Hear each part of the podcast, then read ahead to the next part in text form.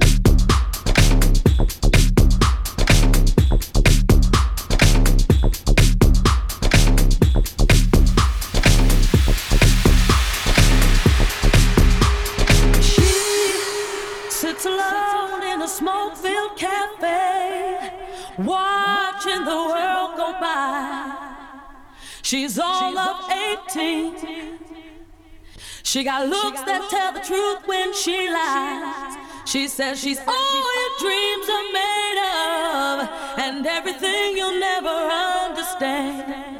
And since you're lost, you can step inside and stay a while.